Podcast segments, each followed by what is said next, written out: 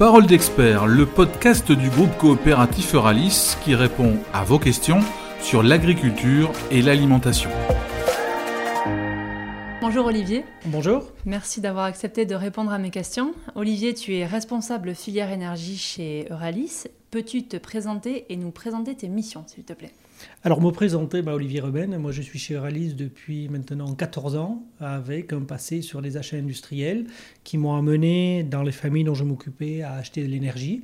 Ce qui m'a amené à me rendre compte que les achats d'énergie n'étaient qu'une partie du périmètre dans l'optimisation de la dépense énergétique euh, et puis à bifurquer du coup euh, à partir du 1er septembre sur la responsabilité de la mise en place d'une filière énergie au sein du groupe Euralis.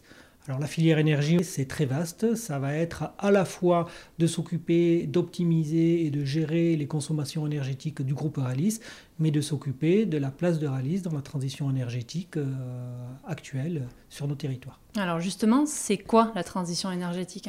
Alors la transition énergétique, c'est vaste et on attend un petit peu de tout, mais pour simplifier, on peut résumer en trois grands points. Le premier, ça va être consommer mieux en économisant de l'énergie. C'est valable pour nous, c'est valable pour nos adhérents. Donc consommer mieux, c'est quoi? Ben, C'est plus d'efficacité dans nos usages. Le deuxième, c'est produire autrement en préservant l'environnement c'est-à-dire euh, bah, les, productions de nos usines, comment on fait avec plus de ressources locales, euh, consommation des énergies renouvelables, moins de déchets, moins d'utilisation de carburants fossiles.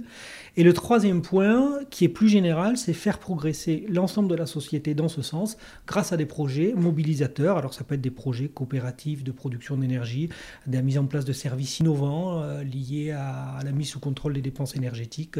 Voilà, c'est vaste, mais on peut le résumer sur ces trois points consommer mieux, produire autrement et faire progresser l'ensemble de la société dans ce sens. Et tu parles de la société, mais qui est concerné chez Euralis par cette transition? Alors, qui est concerné? Il y a bah, l'ensemble des entités du groupe Euralis, euh, puisqu'on est nous sommes des gros consommateurs d'énergie. Il y a l'ensemble de nos adhérents, mais aussi potentiellement l'ensemble de nos salariés. Et concrètement, qu'est-ce que ça implique pour euh, une structure comme la nôtre? Alors c'est relativement facile dans le sens où pour une fois le législateur nous a contraints en fixant à la fois des objectifs quantitatifs précis et un calendrier tout aussi précis. Donc il y a cinq points. Le premier, c'est réduire de 40% euh, nos émissions de gaz à effet de serre d'ici à 2030, porter la part des énergies renouvelables à 30% de notre mix énergétique, baisser la part du nucléaire, ça c'est global français, mais c'est baisser la part du nucléaire à 50%, réduire de 30% notre consommation d'énergie fossile, et ça c'est un point qui va nous impacter, baisser de 50% nos consommations énergétiques à iso-usage. Du coup, comment ça va se, mettre euh, de façon opérationnelle? Le premier, ben, il va falloir vraiment qu'on mette sous contrôle euh, la consommation énergétique. Réduire de 50% euh, nos consommations, ben, il va falloir qu'on mesure il va falloir qu'on pilote, il va falloir qu'on trouve des solutions innovantes. Donc cette gestion des consommations bah, va avoir pour but d'entraîner une baisse et une limitation de nos factures dans un marché qui est excessivement fluctuant, valable toujours pour nous, mais potentiellement pour nos adhérents. Et le deuxième, c'est au niveau de la production énergétique. C'est-à-dire que ce que nous impose l'État, ça va obliger la France à multiplier par deux la quantité d'éolien, par 5 le photovoltaïque, par 4 le biométhane et la biomasse à chaleur par 1,5.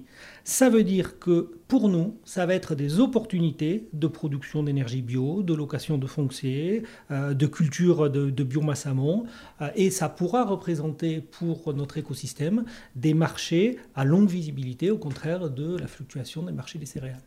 Pour qu'on se représente euh, vraiment les enjeux, est-ce que tu peux nous donner des chiffres? Oui, alors le le premier chiffre, c'est l'écosystème Euralis. Euh, aujourd'hui, c'est 25 millions d'euros de dépenses énergétiques, dont à peu près 4 euh, à 5 millions pour nos adhérents.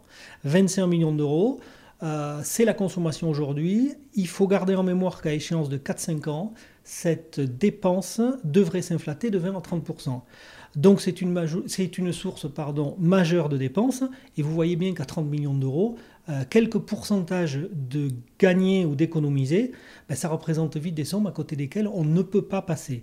Euh, et il y a un deuxième aspect, alors celui-là, il est beaucoup plus difficile à chiffrer. Ça va être la création de richesses par une future économie de, production d'énergie.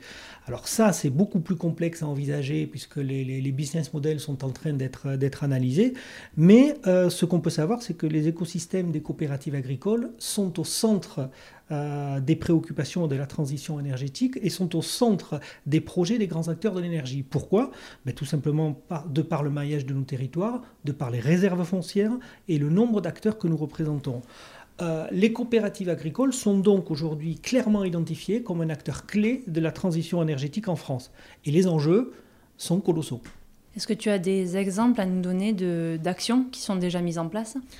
Euh, oui, euh, il y a des actions très concrètes. Par exemple, au niveau du pôle agricole, il y a eu un partenariat avec Fond Roche sur la biométhanisation euh, qui est en place. il y a eu la certification ISO 50001 de l'activité séchage du pôle agricole dans le projet Optinerges.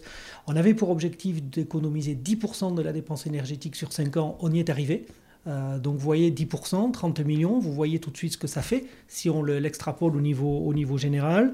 Il y a le lancement de projets photovoltaïques pour les toitures du silo de l'Escar, pour l'installation du port de Bayonne, de nos installations euh, sur le port de Bayonne, pour les usines agro de Maubourguet et des Herbiers. Ça c'est du concret, c'est en cours.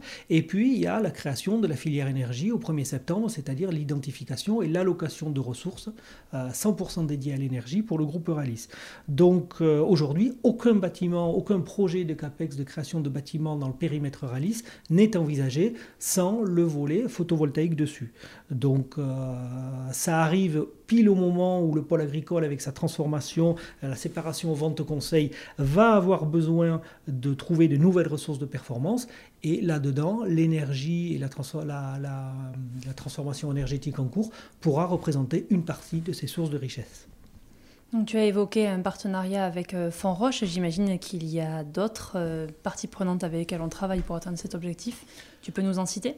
Alors oui, il est évident qu'aujourd'hui, vu l'ampleur des enjeux, aucun acteur ne pourra réussir seul dans son coin. Donc des partenariats forts sont indispensables et euh, l'enjeu est d'être dans les premiers pour pouvoir s'assurer le concours des meilleurs partenaires potentiels. Donc aujourd'hui, euh, des discussions sont en cours au plus haut de l'entreprise en ce sens, euh, des discussions très concrètes. Ça donne de, de très bonnes raisons d'y croire dans un avenir proche. Merci beaucoup Olivier. Merci. Merci de nous avoir suivis. Vous pouvez euh, retrouver d'autres podcasts, notamment sur Spotify, Apple Podcasts, Deezer et bien d'autres. À très bientôt pour un nouveau podcast.